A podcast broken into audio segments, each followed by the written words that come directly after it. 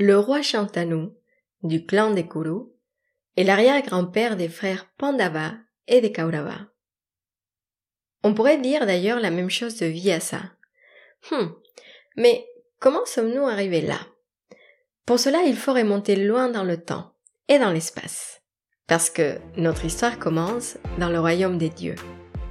À un moment où Chandra, la lune, dieu masculin je précise, et la déesse des étoiles Tara vont tomber amoureux.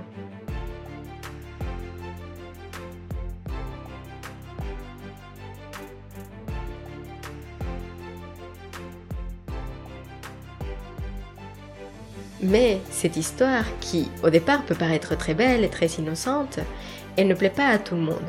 Tara est mariée à un brahman et pas n'importe lequel. C'est Brihashpati, le brahman des dieux. Et quand il apprend que Tara est enceinte de Chandra, la lune, il va jeter un sort contre le futur enfant de la déesse. Cette créature n'aura pas de genre, ne sera ni homme ni femme. Voici un début qui promet quelques obstacles pour arriver jusqu'au Pandava. Alors les dieux sont un peu choqués par ce sort qui est très dur et qui a été jeté euh, par le Brahman. Ils font donc appel à Indra pour calmer la colère de Brihashpati, et c'est alors que Indra déclare que même si l'enfant de Tara provient de Chandra, c'est bien Brihashpati qui sera reconnu comme son père. Ce décret aura des conséquences pour la suite de la lignée et nous aidera à comprendre pourquoi Shantanu ou même Pandu sont devenus pères. Revenons à notre histoire. L'enfant de Tara naît et on va le nommer Bud, comme Budi, le discernement.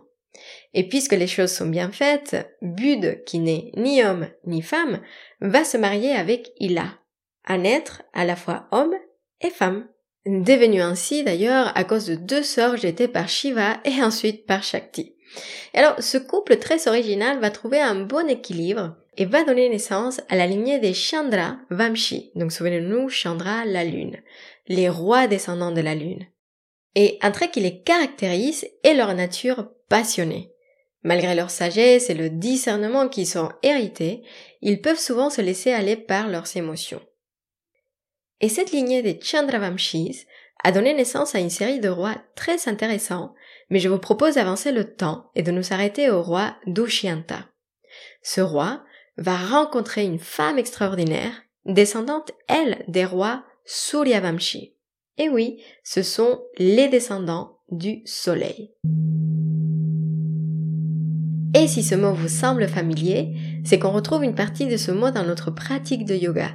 Et oui, Surya veut dire soleil, et on le retrouve dans notre pratique moderne dans les salutations au soleil qu'on appelle Surya Namaskar.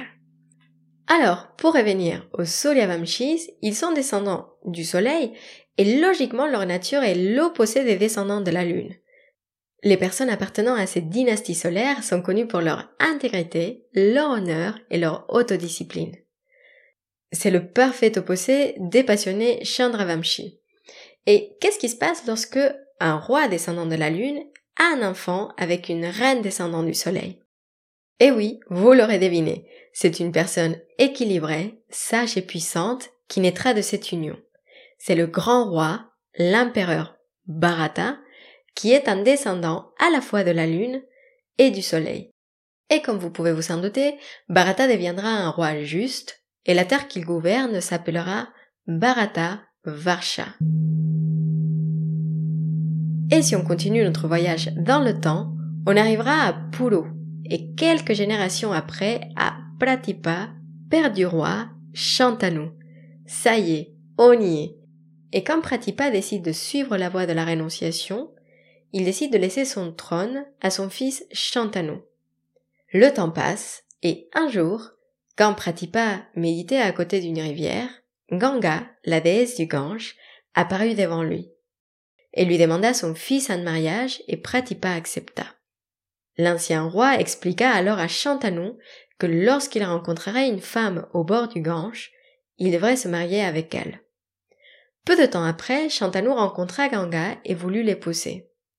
Ganga accepta avec la seule condition que le roi ne devait jamais questionner aucune de ses actions. Et Shantanu, bien évidemment, accepta. Ils surent un premier enfant très vite, et Ganga le noya tout de suite après sa naissance. Le roi était horrifié, mais garda sa promesse et ne dit rien. Les années passèrent, et Chantanu dut voir comment chacun de ses enfants était noyé dans le Gange à peine né. Sept enfants vécurent ce sort, jusqu'au jour où Chantanu, ne supportant plus ce massacre, arrêta Ganga lorsqu'il s'apprêtait à noyer le huitième et dernier enfant du couple. Avec cette action, Shantanu brissa sa promesse à Ganga et la déesse décida de quitter le roi. Mais avant de partir, elle lui expliqua que si elle noyait tous ses enfants, c'était pour honorer une promesse, une promesse qu'elle avait faite à son tour au dieu Vasu.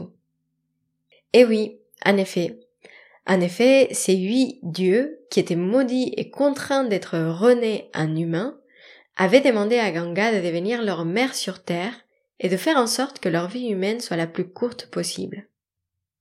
Le huitième enfant qui avait été empêché d'être noyé était en fait le dernier de ses vassaux.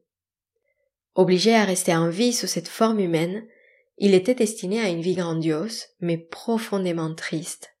Il ne serait jamais roi, n'aurait jamais de famille, et il tomberait mort des mains d'un homme qui serait en fait une femme. Et comme on le verra le long du récit, ces mots prononcés par Ganga deviendront bien sûr réalité. À cet instant, Ganga prit l'enfant dans ses bras pour l'amener loin de son père Shantanu et l'élever comme un grand guerrier. Et en effet, cet homme, qui avait été initialement nommé Devavrata, deviendra un grand guerrier.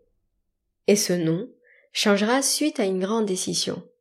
Ce nom, vous le connaissez peut-être, c'est Bhishma. Et il jouera un rôle essentiel tout le long de notre histoire. Je vous donne donc rendez-vous sur le prochain épisode où je vous raconterai l'histoire de Bhishma et le vœu qui déterminera son destin et son rôle dans la bataille de Kurukshetra. Et en attendant la suite de l'histoire, je voulais partager avec vous ce que je pense quand j'entends cette histoire. Pour moi, il est intéressant de voir que Bharata est un fruit des deux natures opposées mais puissantes. Il a en lui le côté rationnel et discipliné des descendants du soleil, mais il a aussi le côté passionné des descendants de la lune. Et ça me fait penser qu'on a tous ces traits en nous en quelque sorte. Alors, je vous pose la question. Pourrions-nous dire que nous sommes tous en fait fils et filles de la lune et du soleil? Merci pour votre écoute. Je vous dis à très bientôt.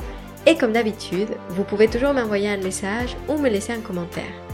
Dites-moi si ces histoires vous parlent et n'hésitez pas à m'envoyer un petit message sur Instagram at yoginilaurita ou en me laissant un commentaire sur la plateforme iTunes. D'ici là, je vous souhaite une très belle journée ou une très belle soirée et vous dis à très bientôt. Prenez soin de vous.